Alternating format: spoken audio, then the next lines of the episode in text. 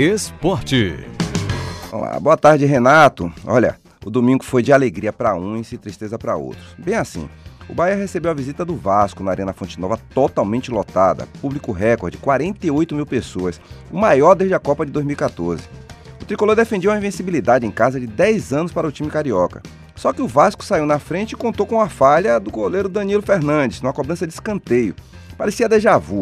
Na partida contra o Londrina, no último minuto, o erro de Danilo resultou no empate do adversário e aí a torcida já sabe, né? Ficou bem preocupada com isso. Danilo errou de novo. Tubarão tocou de cabeça, a bola resvalou em Ricardo Goulart e entrou. Um balde de água fria, mas o tricolor se recuperou. Teve gol contra também do Vasco, e o próprio Goulart acabou decretando a virada do Bahia ainda no primeiro tempo. Um jogo que teve a estrela de Jacaré fazendo jogada bonita, mas quem brilhou mesmo, rapaz, foi a, a torcida, viu? Foi uma festa linda na Arena Fonte Nova, tá? Agora, o mesmo sentimento não teve a torcida do Vitória ontem não, viu? O Rubro Negro começou bem contra o Figueirense, mas o time catarinense também contou com gol contra, de alemão. Depois, logo depois, o, o Figueirense ampliou para 2 a 0 e o Vitória esboçou ainda a reação com Trellis no primeiro tempo, né?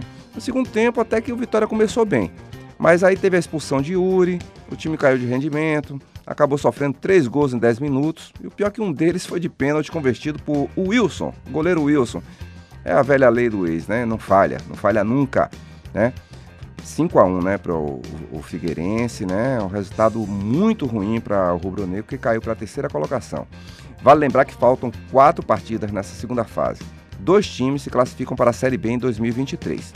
O próximo compromisso do Vitória é contra o ABC no domingo, às 7 da noite no Barradão.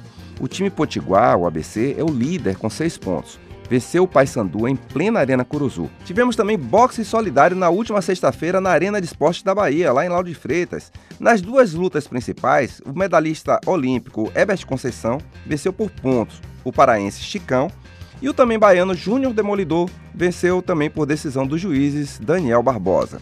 Pois é isso, Renato. E aí vamos esperar que o Bahia joga já nessa quarta-feira contra a Ponte Preta fora de casa e o Vitória volta a jogar no domingo. Vamos esperar que os times aí continuem avançando bem, né?